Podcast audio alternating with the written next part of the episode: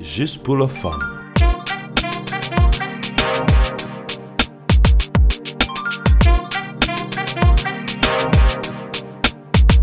Avec Serge et Don Nathalie, juste pour le fun. Bonjour euh, messieurs, dames et bienvenue euh, au podcast de Choc FM 105.1. Juste pour le fun, je suis Serge Paul et je suis accompagné de mon co-host Don Attali. Comment ça va Don? Ça va très bien, Serge. Bonsoir à tout le monde. Bonsoir à notre invité. Oui, on a, on a une invitée très spéciale aujourd'hui euh, qui s'appelle Khadija Endoy. euh, qui est là aujourd'hui pour nous parler, euh, comme tous nos invités en fait, depuis euh, maintenant 7 ou 8 épisodes, de euh, sa créativité, de son processus de création. Alors, euh, ça va être un peu particulier, Khadija, je vous euh, dévoile pas tout, mais on va, on va tous parler de ça et voir un peu comment elle gère ça. Khadija, est-ce que je peux te demander de te présenter un petit peu euh, de, voilà, de te présenter comme tu as envie de te présenter? C'est vraiment Oh, euh, à, la, à la cool. Ok, bonsoir à tous. Moi, je suis euh, Khadija. Donc, ça fait déjà 10 ans que je suis sur Toronto. Le temps passe très vite. Waouh. Euh, je suis à la base une éducatrice euh, dans le STEM et aussi une digital nomade depuis 2017. Et, euh, et donc, voilà. Ok. C'est très court. Alors, Voilà. deux, deux petites questions déjà. Mhm. Le STEM et digital nomade. Oui. En français, c'est quoi? Ah, nomade digital. Nomade digital. Ouais, mais, Donc, mais, mais en fait, est-ce que tu peux expliquer ce que ça veut dire être nomade sûr. digital? Excuse-moi, pardon. Bien sûr, donc euh, nomade digital, c'est une personne en fait qui travaille en remote, à distance, et euh, qui voyage aussi en même temps. Et euh, les STEM, c'est pour euh, les sciences, les technologies, l'ingénierie et les mathématiques. Ok. Ok, excellent. Donc, euh, euh, comment Donc, toi c'est comme un tu... super-héros. tu travailles, tu, tu voyages. Et- ouais. Et, et- et en fait, euh, euh, on va dire euh, concrètement parlant, est-ce que je sais que tu as un projet très spécial en ce moment Est-ce que tu veux nous parler de ça un peu? Parce que je pense que ça a à faire aussi de la créativité artistique, parce qu'il y a de ça en fait dans ton travail? Mhm. Oui, alors euh, j'ai publié un, un livre sur euh, les STEM, D'accord précisément sur un camp STEM que j'ai monté euh, à Zanzibar en Tanzanie. Euh, ça s'est déroulé en janvier 2022, le, Ok. le camp de STEM. Et donc du coup, juste après, bah, je me suis mis à, à l'écriture pour écrire un livre et raconter l'histoire euh, dans le- en prenant le point de vue en fait d'une jeune fille qui a participé à ce camp STEM. Ok, excellent. Donc, qui euh, s'appelle. Vas-y. Euh, L'écriture, ça a commencé à ce moment-là pour toi? Ça a commencé en fait quand je suis revenue du camp STEM. En fait, une de mes amies euh, m'a suggéré l'idée et elle m'a dit bah, ça serait bien d'écrire un livre pour continuer à parler de l'histoire et continuer à, à aider en fait euh, l'école sur place. Et toi, comment tu as géré les- cette écriture-là? Est-ce que toi, t'écrivais déjà avant ce livre-là? Alors, c'est mon premier livre, donc c'est la première fois que j'ai écrit un bouquin, mais euh, ça fait plusieurs années que j'ai, on va dire, un sorte de journal intime où j'écris vraiment ce qui se passe dans ma vie. Donc, ça n'a pas été si compliqué que ça. Pour moi, je pensais qu'elle allait prendre beaucoup plus de temps, mais ça n'a pas été si compliqué.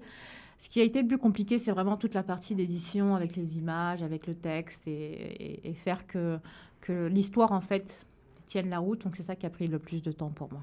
Mais on va en parler parce que nous, effectivement, on essaie de différencier et d'associer en même temps la créativité, donc l'idée, ting, et tout ce processus, ce processus de création qui, hein, qui inclut, bon, bah, parce qu'on a des millions d'idées dans notre tête tous les jours, qu'est-ce qui fait qu'une certaine idée euh, prend de l'importance et dire, ben voilà, on, on- va la mettre en place. Écrire sur un journal euh, sur soi-même, c'est différent que d'écrire sur un camp STEM et sur une petite fille, se mettre à la place. Comment tu as géré ça? Alors, euh, bah, c'est beaucoup de recherches déjà sur euh, tout ce qui est comment écrire une histoire. Si je voulais vraiment que ce soit une histoire courte, simple et en même temps impactante pour les enfants et aussi euh, pour les adultes. Donc, c'est, euh, je suis passée par processus de recherche. J'ai fait beaucoup de recherches sur comment écrire une histoire pour enfants. Euh, j'ai pris des cours aussi en ligne, quelques petits cours en ligne, comment écrire un livre pour enfants. Et ensuite, bah, je, me suis, je me suis décidée, je me suis lancée, je me suis dit, bon, c'est le premier livre, on va voir ce que ça donne. J'ai bien aimé et, et on Ah, verra euh, ah, la ah, suite. ah, ah. Est-ce que Bien sûr, donc tu es intéressé dans le STEM déjà, tu Mhm. es euh, dans ce domaine. Est-ce que la lecture, si l'écriture, ça a commencé après ce, ce projet, la lecture, c'est quelque chose qui t'intéressait déjà, donc tu aimais lire oui? Énormément, énormément de. euh, je, je lis, je continue toujours à lire énormément d'histoires pour enfants en plusieurs langues parce que ça me permet d'acquérir du vocabulaire. Oui. Euh, et euh, généralement, ce vocabulaire simple, en même temps profond.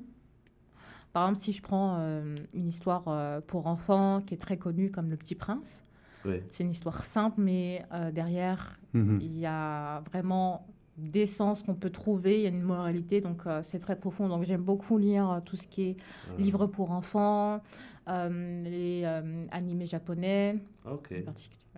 cool. Et tu as mentionné quelque chose, là, j'étais déjà au courant, mais euh, si nos auditeurs nous écoutent bien correctement, euh, plusieurs langues. Euh, donc je sais que tu parles plusieurs langues. Euh, je- moi, je l'ai connue comme la polyglotte.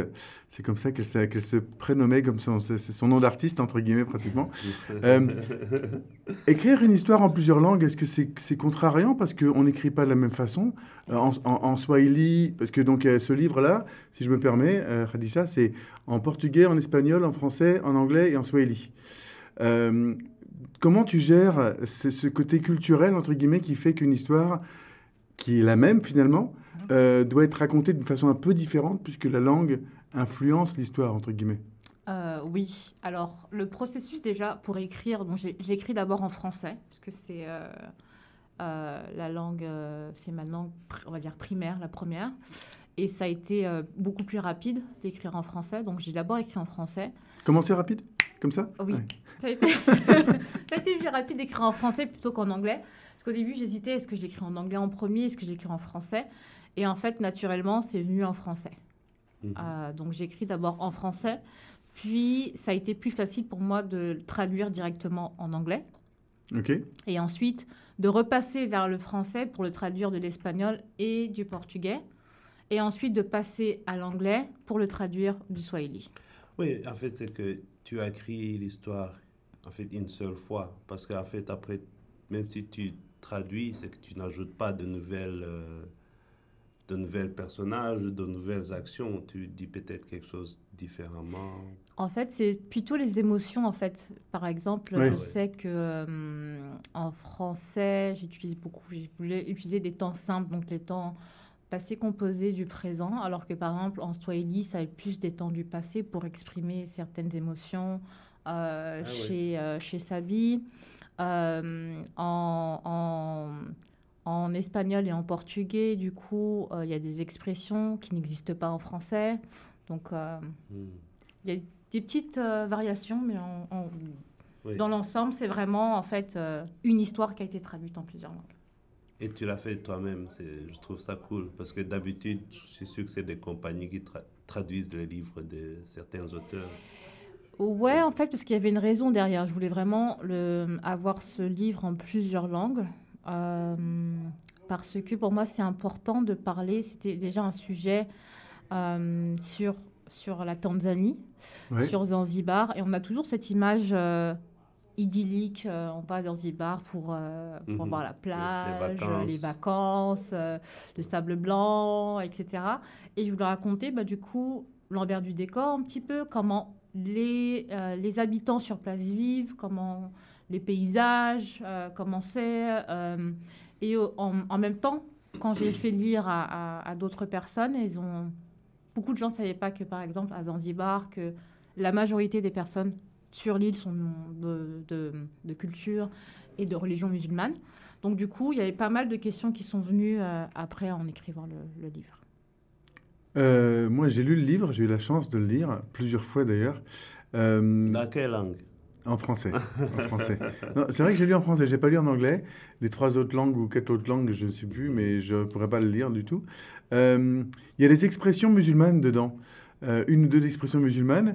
Est-ce que c'est et, et, et, et, c'est ça passe dans toutes les langues Et est-ce que c'est quelque chose que tu as dû expliquer? Est-ce qu'il y a un glossaire, par exemple, ou que tu vois, ou parce que euh, un espagnol va comprendre l'espagnol, un portugais le portugais, bien sûr, mais il y a des termes peut-être islamiques entre Mhm. guillemets, que les gens vont pas comprendre. Est-ce que ça, c'est quelque chose qui t'a... Est-ce que c'était important pour toi de le mettre aussi dedans, euh, cette culture islamique? C'est une très très bonne question. Donc à la base, je voulais mettre beaucoup plus de termes islamiques parce que c'est comme ça qu'ils se Qui parlent. qui parlent. Alors j'en ai j'en ai gardé un qui est très connu mondialement, c'est Inch'Allah. Donc c'est le seul que j'ai laissé en fait dans le dans, dans le livre, mais j'ai tenu à avoir celui-ci. Et euh, du coup, j'ai eu euh, quelques questions de personnes, par exemple euh, hispanophones, qui me disaient pas qu'est-ce que ça veut dire? Donc là, j'ai expliqué. Euh, mais j'ai pas créé du coup un glossaire qui explique parce qu'il y a vraiment que cette seule expression que j'ai que j'ai gardée. Et exactement la même pour chaque langue. Donc ça veut dire qu'il n'y a pas eu de traduction. par exemple, pour j'aurais pu traduire par exemple le mot Inch'Allah en espagnol. Enfin, c'est pas exactement le même mot. Ojalá Mm. mais ça ne veut pas dire exactement la même chose, mais ça, c'est un petit peu similaire. Mais j'ai laissé exactement le terme en, en- en arabe parce que c'est comme ça qu'il parle et je voulais vraiment euh, pas que cette expression soit vraiment exclusivement euh, et vraiment à la, à la source. Ouais, je comprends. Je trouve ça euh, bien poétique parce que l'expression qui a survécu, Inch'Allah, c'est Inch'Allah. Ouais, c'est bah, ça. ouais. ça le- mais mais, mais c'est tellement, euh, c'est tellement utilisé, en fait, dans le monde islamique. Ils l'utilisent même euh, parfois à tort et à travers euh, pour dire euh, peut-être que je viendrai à ta fête ou je viendrai pas. je te dis pas ni oui ni non. Si Dieu veut, tu te débrouilles avec ça. Exactement. Euh, donc, donc c'est, comme c'est très utile, effectivement, c'est quelque chose qui reste, j'imagine.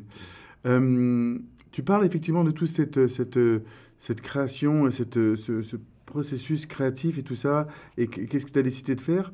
Euh, tout à l'heure, on parlait de euh, l'impression du livre, la publication du livre, tout ça. Quand tu commences à écrire quelque chose comme ça, est-ce que c'est quelque chose auquel tu as pensé en disant ça va être compliqué, est-ce que, est que je, je vais galérer avec ça Ou tu as plutôt été one day at a time, excuse-moi l'expression, et puis tu as, découvert sur le tas, entre guillemets En fait, j'ai commencé, je me suis dit, euh, j'ai fait des recherches et à chaque fois, je voyais, euh, oui, c'est simple d'écrire un livre, en 90 jours, vous allez écrire un livre, etc. Et du coup, moi, ça m'a plus stressé qu'autre chose. Donc, je me suis dit, je vais prendre petit à petit, je vais d'abord écrire l'histoire. Ensuite, je vais, la, je vais la faire lire à peut-être deux, trois personnes. Ensuite, je vais incorporer les illustrations. Et ensuite, après, je vais le lire à- faire lire à des bêta readers. Donc, tu as été l'un des bêta readers, euh, des lecteurs qui, ont été, euh, qui l'ont lu avant la sortie. Ça ne veut pas dire que je suis bêta, ça veut dire que voilà, j'ai un exemple. non, je vois les yeux de, de Don. Ah ouais. Serge veut clarifier les ondes. Non, mais t'as bien raison. Et, euh, et donc, du coup, non, j'ai pris vraiment. euh, je me suis mis. J'ai j'ai un, calendrier. Je me suis dit, voilà, je me donne X temps pour travailler sur ça, X temps pour travailler sur ça. Et donc, du coup, je me suis rendu compte que pour moi, le plus difficile, c'était pas forcément l'écriture, mais ça a été de mettre euh, tout bout à bout sans euh, avoir un burn-out. Et maintenant que tu as fait tout ce processus, est-ce que c'est quelque chose que tu veux refaire une deuxième fois, troisième fois, quatrième Ah fois, oui. cinquième Ah fois? oui, cool. ah oui. Excellent. Ah oui, parce que c'est vraiment libératoire. Je pense que l'écriture, c'est très thérapeutique, en tout cas pour moi déjà dans le passé. Mais là, de voir qu'il y a un projet physique, que je peux en parler, euh, et c'est vraiment spécial que c'est tiré d'une histoire vraie. Donc je me suis vraiment euh, calquée sur ce- l'expérience de cette jeune fille. Et je trouve ça très thérapeutique, le fait d'écrire. Hmm. Et euh, l'écriture, oui, mais tout ce qui est production après, est-ce que c'est quelque chose qui t'a aussi plu et qui était finalement peut-être plus facile que ce que tu pensais Ou euh, Hmm, parce, que, parce que tu pourrais aussi écrire autre chose et puis donner la production à quelqu'un d'autre en fait après, tu vois ce que je veux dire? Euh, non, en fait, en fait, c'est une très très bonne question parce qu'en fait, moi, je voulais passer à la base par une maison traditionnelle, enfin une maison Ouais. d'édition.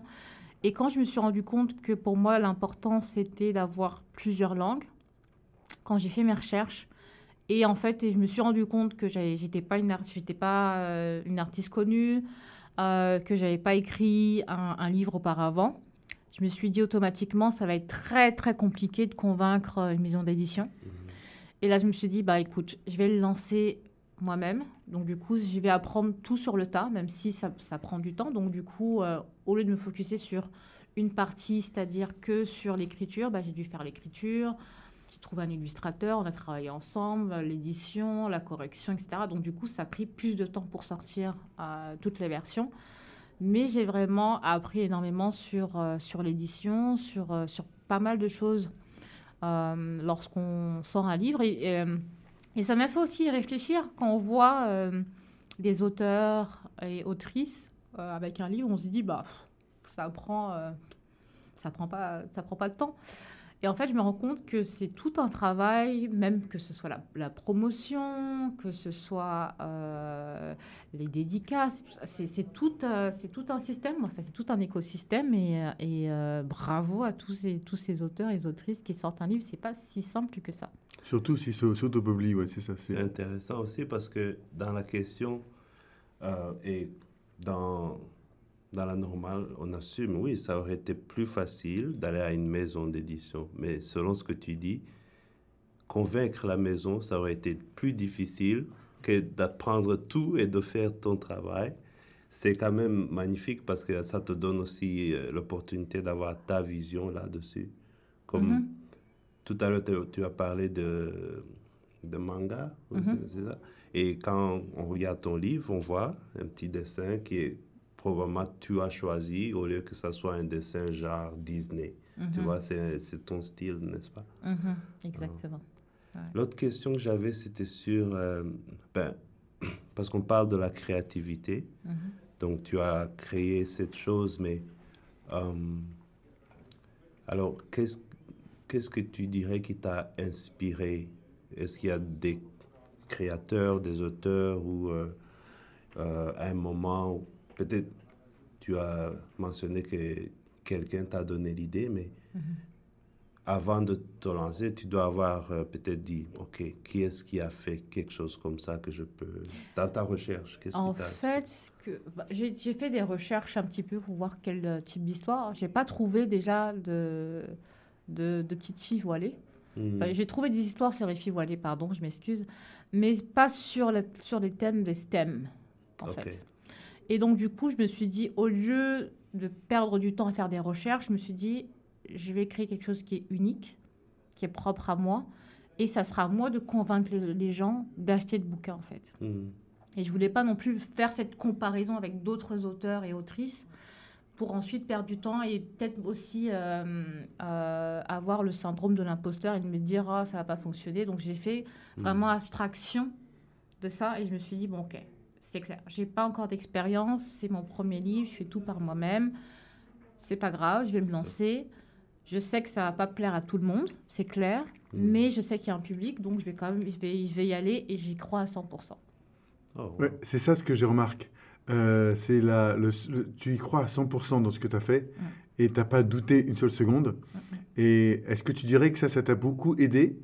Euh, Et aussi, j'ai remarqué que tu disais, tu parlais de planification. Mhm. Est-ce que ça, c'est ton processus de création aussi, de planifier toutes les choses, toutes les choses et de savoir à telle date je dois avoir fini ça? Ou tu as un côté organique quand même, entre guillemets Et donc, ma question, c'est savoir, est-ce que tu es plus... Est-ce que donc, ta passion t'a permis d'aller au bout du projet et de dire, OK, j'abandonne pas, je sais ce que je dois faire et je vais y arriver Et aussi de dire, OK, je peux pas faire ça de façon organique, je peux faire ça que de façon planifiée, et c'est ma façon de faire, Mhm. ou je fais les deux, planifié et organique.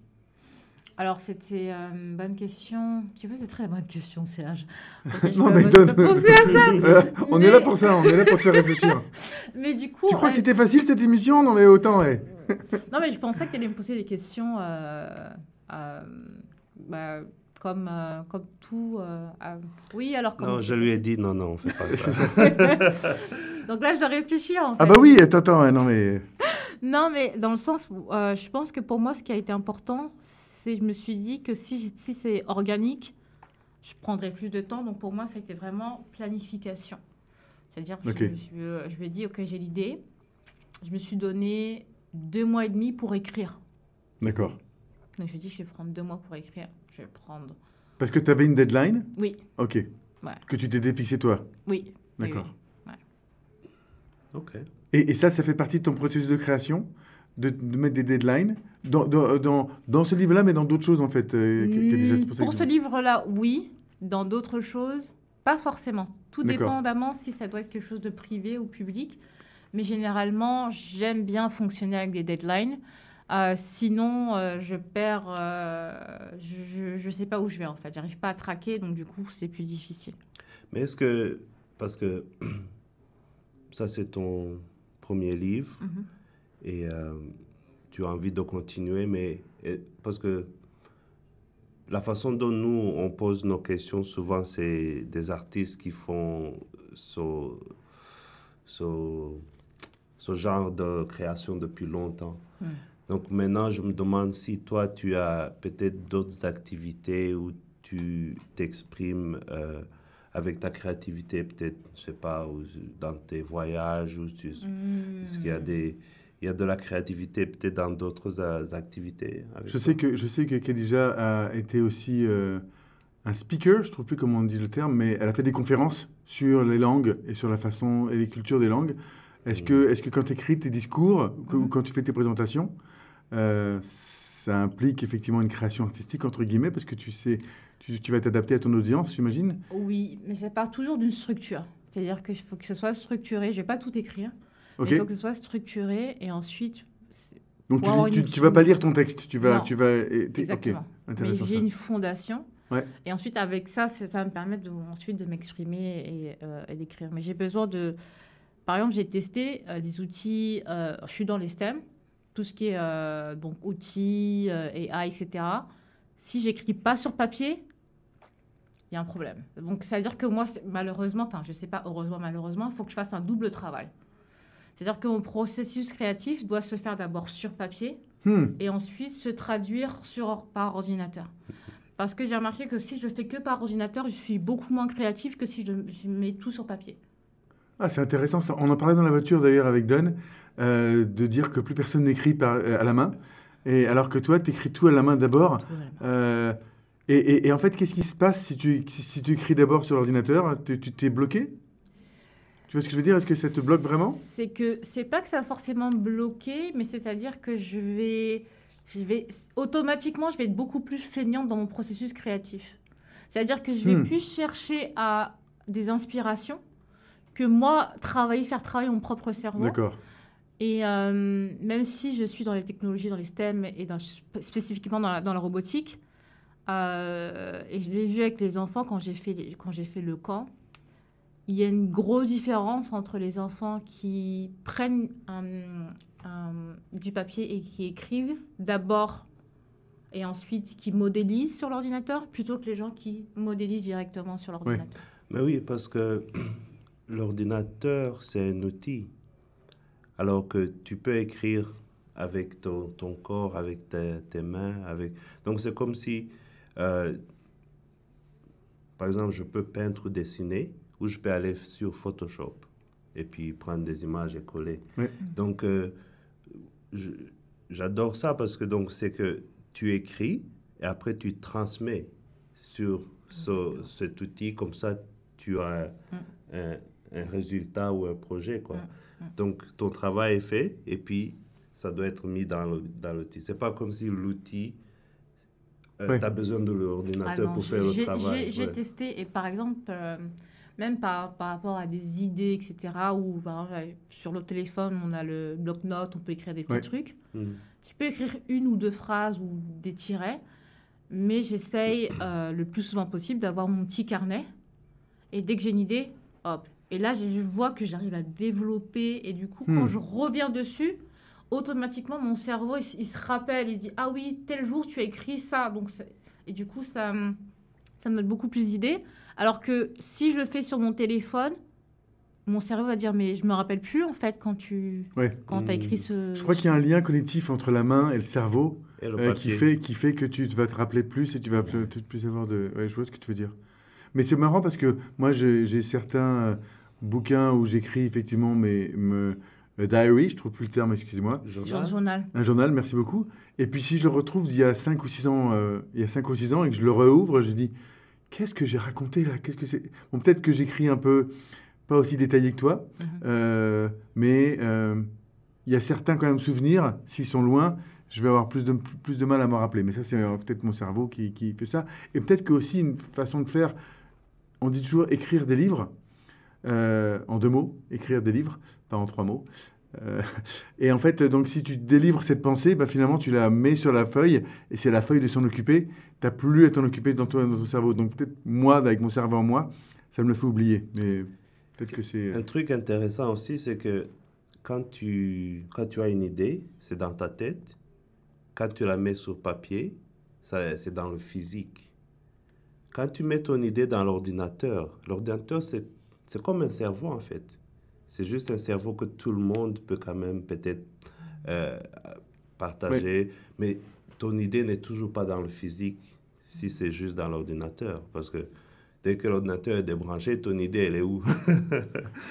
C'est important Ouais, ouais, le non, je papier. comprends. ouais. Ouais. Et tu as vu des différences entre ce que tu avais écrit sur papier et puis ce que tu as finalisé sur l'ordinateur? Ouais. Alors, j'ai fait, j'ai dit, j'ai testé deux, deux différentes méthodes. Euh, la première, c'est tout ce qui est mind mapping. Euh, Ça, c'est quelque chose que j'utilise beaucoup. Tu peux expliquer pour ceux qui... Alors, mind mapping, c'est-à-dire qu'on part d'une idée générale, on crée des branches Hmm. et ça permet euh, de d'avoir en fait euh, de, de créer une sorte d'arborescence c'est le mot qui, euh, qui est plus adapté et ensuite de d'avoir plus d'idées et de pour moi je pense pour le processus créatif donc ça c'est la chose que je que j'essaye de faire quand je vais créer un projet D'accord mais surtout, euh, la, la- la deuxième différence, c'est quand j'utilise des couleurs.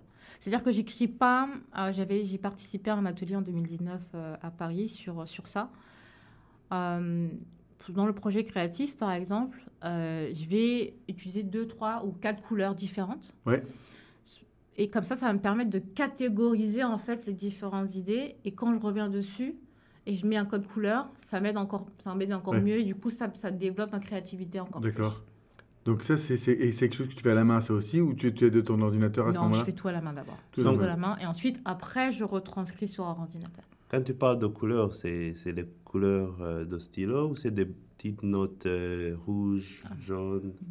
Alors, Sur le euh, Des post-it, Ouais. alors c'est des stylos. Donc, j'ai toujours des stylos Ah, de différentes couleurs. Euh, et euh, j'utilise euh, différentes couleurs pour certaines choses. J'utilise pas tout le temps les mêmes couleurs, mais euh, ça m'aide à, à mieux mémoriser. Hmm. Et quand je planifie, par contre, oui, là, je, je mets sur le mur je, je les sticky notes. Hmm. Et ensuite, euh, comme les enfants, euh, hop, je retire. Et du coup, ça- je suis contente. Oh, j'ai fait ça. C'est comme, fait un- ça. ça- c'est comme, Une sorte de c'est comme un jeu. Oui, Ouais, ça devient exactement, comme un ça jeu. devient un jeu. Ouais. Hmm, intéressant. Tu veux dire que tu n'as pas de stylo quatre couleurs, comme on avait en France euh, euh, dans notre Non. enfance? Non, non, j'utilise des différents feutres. Non. Euh, Et donc, c'est quoi les différences que tu vas voir entre ton mapping sur, le, sur la feuille et le mapping et, et sur l'ordinateur à la, à la fin? Est-ce que, tu, est que tu vois souvent des- les mêmes différences Tu vois, si tu, fais, si tu structures un discours à la main, puis après que tu le mets sur ton ordinateur avec la structure, est-ce que il y a le fait qu'il y a un délai entre ton écriture et ce que tu mets sur l'ordinateur Est-ce que ça va créer une différence Et quel genre de différence tu vas voir généralement? Je dirais pas qu'il y a une différence, je veux dire qu'il y a plus une amélioration. Ok Euh, donc, euh, tout ce que je vais mettre sur, sur papier, ça va être une sorte de croquis. Ouais. Ça va être une base. Et ensuite, l'ordinateur va m'aider à améliorer ce que j'ai écrit D'accord. ou ce, ce que j'ai fait. Euh, mais du coup, je- si je ne fais pas ce croquis-là, c'est beaucoup plus compliqué pour moi en fait d'a- Ouais, d'avoir d'accord. un vrai processus créatif parce que je, je- je vais être bloqué et en fait je vais avoir tendance à, à plus à chercher l'inspiration chez les autres. D'accord, je comprends. C'est vrai aussi que l'ordinateur, euh, il aide, il corrige les fautes d'orthographe, des trucs comme ça. des fois où... Ouais, moi, je dis ça parce que je, je peux écrire une rime et après, quand je la transmets, je dis Ah, en fait, j'avais pas écrit le bon, la bonne façon. Mais j'ai dit le bon. Euh, Ouais, non, c'est vrai bon que c'est- mais- un, bon outil pour ça. ouais. Je sais que tu as aussi euh, euh, beaucoup travaillé sur l'illu- l'illustration de ton livre. Il en parlait tout à l'heure, Don. C'est très euh, animé, c'est très Mm. euh, d'inspiration japonaise d'ailleurs. Mhm. Tu parlais d'inspiration tout à l'heure.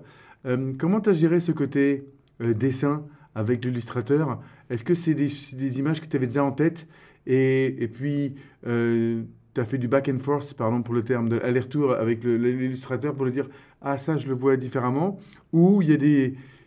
Ou tu as laissé le contrôle au, au illustrateur Alors, alors, je me suis complètement inspirée des mangas, c'est-à-dire Ouais. que j'ai fait un storyboard J'ai pris les photos que j'avais euh, donc sur la page Instagram. Du coup, il y a le pro- j'ai tout enregistré, donc j'ai tout, euh, j'ai tout filmé.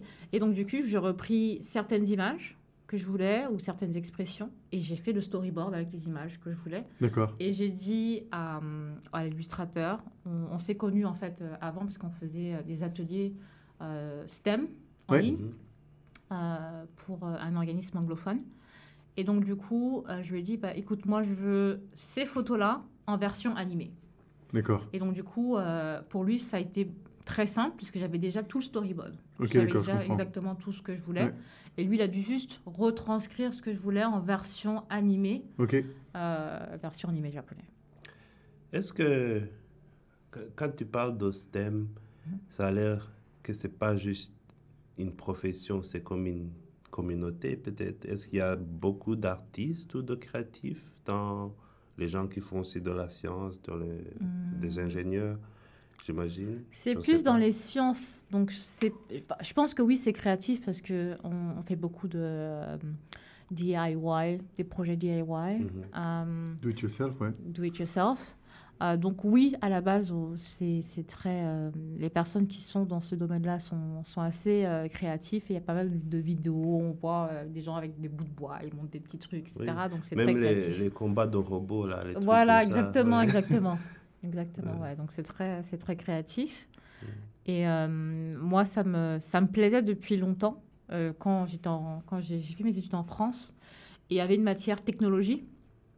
Et on construisait des choses, et c'était ma matière préférée. Ah, Sauf qu'à un moment, quand je suis arrivée à, à l'âge adolescente et je devais choisir une filière, je me suis dit, c'est un métier pour les garçons. Si je fais un truc technologique, aïe, aïe, ça passera pas. Donc du coup, j'ai abandonné. mm. Et je me suis, retour- je me suis trouvée, enfin, putain, je me dis, ah, peut-être les langues ou un petit peu le marketing.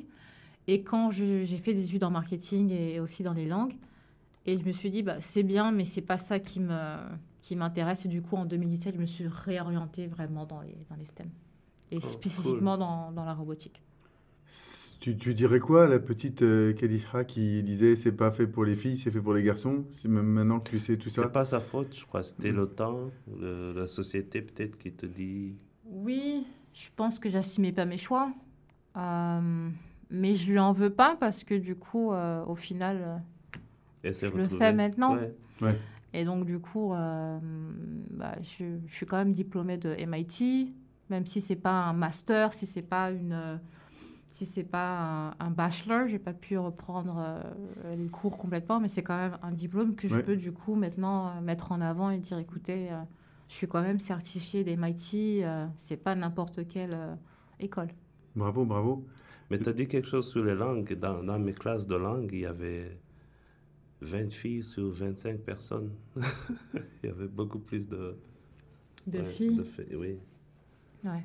Ouais, c'est peut-être euh, sociologiquement parlant ou je Ouais, sais pas. je Je- pas. C'était plus euh, les, les- les- les- les filles parlent le plus peut-être.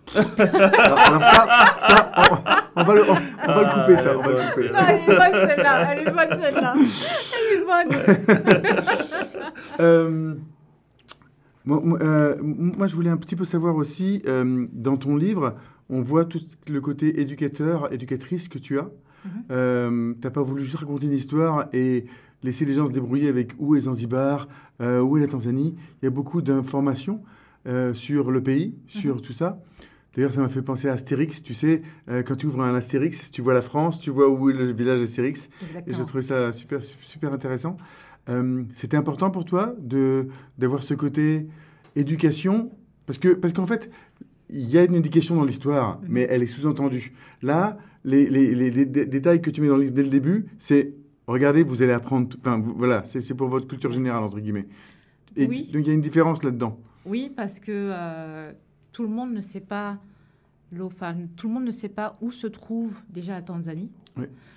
Euh, les gens ont très peu d'informations sur l'Afrique. Enfin, quand les gens, par- ce qui me fait rire, par exemple, un exemple concret, c'est que les gens, par exemple, qui vont, la plupart des gens qui vont voyager en Europe vont dire, je vais voyager en France, en Espagne, au Portugal. Mais quand les gens vont en Afrique, dans un pays, je vais en Afrique. Oui. Comme si l'Afrique, c'est euh, un, pays. Un pays par, par entier. ouais. Et, et donc, du coup, en sachant ça, je me suis dit, beaucoup de gens ne vont pas pouvoir géolocaliser où, se- où est la Tanzanie, Ouais. Où se trouve Zanzibar. Donc pour moi, c'était important, même si j'avais pas la carte de toute l'Afrique, d'avoir une partie de l'Afrique. Et ensuite, sur Instagram, d'expliquer où se trouve en, en détail euh, la Tanzanie, où se retrouve Zanzibar, où se trouve le village, où se trouve l'école. Euh, et aussi pour moi, vu que j'ai euh, ce background en, en éducation, c'était vraiment aussi important que le livre soit accompagné de fiches de lecture. D'accord Parce que je me rappelle quand j'étais petite, quand j'apprenais ou quand je lisais des, des bouquins, il y avait toujours cette analyse du, du livre. Et donc, du coup, je voulais vraiment que les personnes euh, aient accès, en fait, à, ce, à, ce, à cette information et pas juste lire le livre et dire Ah, c'est- bien, mais avoir cette fiche pédagogique, en savoir plus sur les, les personnages, parce que ce sont des vrais personnages Oui. qui, qui, qui existent vraiment. C'est une vraie ville. On peut, on peut visiter Pagé, on peut, on peut partir à l'école, on peut aller à Zanzibar, c'est vrai, ça existe vraiment. Donc, du coup, je voulais donner le maximum d'informations sur euh, les la, la population, sur l'école, sur où ça se trouve, sur la, culture aussi, parce que quand on voit une femme voilée, on dit elle est musulmane, on va dire ah bah d'accord, c'est euh, hmm, peut-être quelque chose de pas très, euh, ça va être de la violence, ça va être, on n'a pas, on a une image très biaisée euh, en fait de, de, de la femme musulmane. Ah bah elle a été forcée, si elle a fait ça, c'est ça, si si si c'est ça. Et donc du coup je me suis dit bah non, regardez, c'est leur mode de vie, tout simplement. C'est pas on- personne, c'est comme ça qu'ils s'habillent à l'école. Et quand on va sur la page Instagram, on le voit. Ouais. Ils commencent l'école par une prière. Euh, les garçons et les filles sont dans la même classe, mais les garçons sont d'un côté, les filles sont de l'autre côté, et tout se passe bien. Moi, j'y ai été, j'ai donné des cours là-bas, et c'est tout s'est bien passé. Euh, et donc, du coup, je pense que c'est important aussi de démystifier cette image-là, même si ce n'était pas l'objectif principal. Mais je me suis rendu compte très rapidement, surtout quand j'ai traduit en espagnol et en portugais, que les gens étaient extrêmement intrigués. Mais ah oui, c'est comme ça que ça se passe euh, en, Af- en, en Tanzanie, à Zanzibar. euh, C'est comme ça que c'est comme ça que, euh, que les gens sont. C'est comme ça. et les paysages, ça ressemble à chez nous. C'est donc euh, les gens étaient vraiment euh, avaient pas mal de questions sur euh, sur la- le mode de vie et quand se sont rendus compte que le, le mode de vie de, des Zanzibaris et que par exemple euh, j'ai une, euh, une lectrice qui, qui est directement à Salvador et qui, qui comparait, elle me dit mais c'est exactement similaire à nos paysages, elle me dit mais, mais en fait on est similaires. Donc Mhm. je peux aller là-bas, je dis oui. J'aime que c'est un livre sur l'éducation, mais qui éduque aussi. Euh, donc, euh, comme Serge disait, il y a plusieurs niveaux dedans. Oui. Je me demande euh, si tu as eu la chance d'apporter le livre à Zanzibar et comment est-ce qu'il il- ces vrais personnages l'ont reçu. Si Pas ça, encore, pas, pas encore. encore. Ça va être. euh, Ah, Ah, Ça va, cool. être le, ça va être la surprise. Et euh, euh, donc Mohamed, le, le frère de Sabi, a lu euh, la version en anglais et la version en, en swahili. hmm. Mais euh, Sabi n'a pas encore lu le livre, donc euh, je voudrais lui faire la surprise. cool. Est-ce que tu peux juste raconter l'histoire sans donner de. de... Oui. Et puis dire aux gens où ils peuvent acheter Ah oui, oui, oui, oui, c'est bon, on va, on va en parler aussi, ouais, tout à fait. Vas-y. Alors l'histoire, c'est, ça raconte en fait les, euh, les péripéties, les périples d'une jeune fille qui s'appelle Sabi, qui est le personnage principal, qui habite dans le village de Pagé et euh, qui a un rêve. Son rêve, c'est de devenir ingénieur en robotique. Oui. Mais malheureusement, en Tanzanie, pour aller dans des écoles, euh, pour faire des, des cursus spécifiques, il faut payer l'école. Et donc, du coup, euh, sa famille n'a pas l'argent, n'a pas d'argent pour, euh, pour lui payer. Mais la visite de deux Canadiennes vont changer euh, le cours de son existence. Mhm, suspense. Mhm. Intéressant. Et où est-ce que je peux euh, me prendre une copie de ce livre si je n'ai pas? Alors, pour le Canada, Amazon, euh, Indigo aussi. Ok. Ah oui. Indigo Chapter. Barnes Noble, si je me trompe. Barnes Nobles Ouais, c'est ça. Ouais. ouais. En ligne. En ouais. Et puis vous pouvez l'acheter dans toutes les langues, comme ça vous pouvez pratiquer ou apprendre effectivement euh, l'espagnol ou le portugais. Est-ce que d'ailleurs, comme c'est écrit de façon simple, Mhm. c'est pour un public enfantin, Mhm. est-ce que ça peut être aussi un livre euh, pour apprendre les langues, pour apprendre les différentes langues entre guillemets? Un autre niveau, Serge. C'est un autre niveau, Non, non, mais- Serge. non, mais, euh, pas c'est- mais pensé à ça. ça. Mais, mais non, mais C'est vrai? Non, c'est comme, Comme c'est écrit simplement, euh, tu te dis, bon, et, et- et- et en fait, tu as les, deux livres, t'as les deux livres avec toi, tu peux regarder le français et tu peux regarder l'espagnol, et Bah, J'ai tiens. j'ai une anecdote par rapport Ah. à ça. Alors, à la base, euh, quand tu as dit que le livre est en Swahili, je l'ai traduit en Swahili, simplement en Swahili. Sauf que quand j'ai voulu le mettre sur Amazon, je me suis rendu compte que euh, il n'est pas possible de mettre un e-book en Swahili euh, sur Amazon. Oh pas- parce que la langue. Swahili n'est pas, n'est pas prise en compte. Donc, j'ai dû, à la dernière minute, du coup, ajouter la version anglais au livre Swahili. Donc, c'est un livre bilingue, en fait. D'accord, ok. J'ai pas pu le publier comme les autres langues où c'est purement en espagnol, Mhm, ou purement en portugais, purement en français mhm. et Donc purement c'est en écrit en anglais et en swahili dans le même livre, tu veux Oui, dire donc sur la, même, sur la même page, donc la page de gauche est en, est en, en- est en anglais et la page de droite est en swahili. D'accord, ok. Oh, parfait. Donc ça peut effectivement euh, permettre d'apprendre le swahili si on veut, entre guillemets, ou de pratiquer. Oui. euh, tiens, je veux faire du STEM. Et Eh oui, oui, oui, oui, j'avais pas pensé C'est à ça. c'est mais, un euh, début, en tout cas. Mais c'est ça, ouais. Il y, avait un programme à Montréal il y a une dizaine d'années où euh, il donnait un livre à des enfants de première ou deuxième année, mhm, un livre en français, mhm, et euh, l'enfant apportait un petit sac avec ce livre-là mhm. où il y avait euh, les, les mots du livre dans une autre langue et qui est souvent la, la sienne. Ça peut être en swahili, en lingala ou en créole haïtien. Et donc, tu pouvais, le livre était aimanté et tu pouvais coller euh, ces, ces mots euh, sur les- le livre lui-même et lire le livre dans la langue de, de, de, de- de- de ton background, en fait, avec tes parents. Donc, c'était effectivement pour permettre aux- à ces enfants-là bah, de, de, pouvoir apprécier de lire, pas qu'en français, mais de lire dans d'autres langues. Donc c'est pour ça que j'ai pensé à ça, à ce- sur ce livre-là. J'ai dit, tiens, ça pourrait être intéressant euh, pour des enfants et qui, qui, qui soient fiers en fait de cette langue-là, s'ils sont au Canada et qui sont espagnols ou portugais, ou qui sont, j'allais dire swahili, mais on ne dit pas swahili, mais c'est parlé dans plusieurs... En Tanzanie. mais c'est parlé dans plusieurs pays d'Afrique, Ouais, en fait, le swahili. Congo.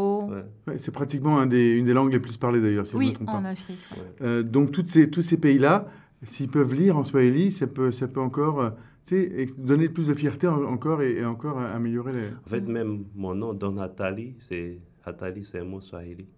Ça veut dire danger. Ah ok, Ouais. excellent. C'est le contraire de innocent. C'est donne, c'est donne, danger. Mais euh, on- Mm. tu as dit le français, c'est ta langue primaire. Là, on parle français, mais on parle aussi de plusieurs langues. Y a-t-il une langue où tu es, tu, tu es très, euh, pas juste confortable, une langue que tu préfères? Ouais, question très... Ça c'est comme si tu dis tu préfères ton père ou ta mère? Oh là là, oh là là. Mais tu rêves en quelle langue par exemple généralement Ah oui, ça, Ça dépend du contexte. Ça dépend de la personne que tu, à qui tu rêves. Moi je fais pareil aussi. Et ça dépend de qui je rêve. Euh, mais. euh, oh, Mais bien difficile. sûr, c'est aussi, si tu dois choisir une langue, c'est comme, ça va venir avec une culture aussi, Exactement. euh, genre d'ambiance. Si tu disais espagnol ou italien, Mais- les gens vont avoir Ouais. une, une image. Mais tu, tu te parles à toi dans quelle langue? Dans ta tête? Là, qu'est-ce que tu viens de, de dire? En fait, ça dépend soit euh, en français, soit en Wolof, parce qu'avec mes parents, c'est avec la, la langue, euh, C'est le Ah Wolof. oui. Ok. c'est la langue euh, avec laquelle on communique euh, chez moi à la maison. Euh, donc c'est avec la langue en fait que je vais être la plus familière. Euh, je sais pas, enfin, je vais, je vais dire le Wolof parce que c'est, la Cool. langue où je suis Hmm. la plus familière avec. Mais euh, j'ai pas forcément une, une préférence. Ça, ça- ça va dépendre euh, du moment de la saison. Là, en ce moment, je suis en train d'apprendre. euh, on voudrait apprendre vraiment à écrire en arabe. Donc, du coup, j'ai j'ai de l'intérêt pour ça. Donc, Hmm. c'est très difficile de, de choisir. Ça Mhm. dépend du contexte euh, dans lequel je suis. Excellent, excellent. Euh, ma chère euh, Kedisha, on t'a fait beaucoup réfléchir. Là, on arrive à la fin de l'émission. Euh, tu vas pouvoir te relaxer un peu, mais on a une dernière question quand même. Alors, euh, roulement de tambour, c'est une question qu'on pose généralement à tout le monde. Et euh, Mhm. c'est là, tu vois, on a posé des questions par rapport à ce que tu disais, on essaie de rebondir. Là, c'est vraiment out of the blue. Euh, quel est le meilleur conseil qu'on t'ait jamais donné et que tu voudrais partager avec nous? C'était lors de ma graduation. C'est- C'était un discours de Bruno Le Maire qui a dit oser. Oser. Excellent. Ok, d'accord. Eh ben, merci, merci beaucoup, euh, Khadija. Merci d'avoir été là. Merci Et on va tous oser maintenant. Et oser aller sur Amazon, sur Barnes Noble et sur Indigo pour aller acheter ce super livre. Absolument. Et puis, euh, suivez sur les médias sociaux euh, TNS, Alors voilà, T-N-C-E, TNCE. tech. Tech, donc c'est c'est le compte où vous allez, euh, compte Instagram euh, et Facebook aussi, si je ne me trompe pas. Oui, et où vous allez pouvoir suivre toutes les aventures euh, et répondre à plein de questions. Khadija elle pose beaucoup de questions Des sur la randonnée, Ouais. sur Tanzanie, tout ça, sur Zanzibar. Donc euh, c'est super intéressant, c'est très interactif. Et moi j'ai eu une super conversation avec toi encore euh, en- ensemble. On a passé un super moment. Merci beaucoup. Très interactif aussi. On a essayé de poser les questions les plus difficiles possibles. Mais c'était juste pour le fun. Exactement. C'est juste pour le fun, Juste bien sûr. Merci beaucoup et puis on se revoit pour euh, la prochaine fois et euh, merci pour ta présence Khadija. Merci, à- merci à vous. Et bonne chance avec tout dans le futur. Asante sana. Mm.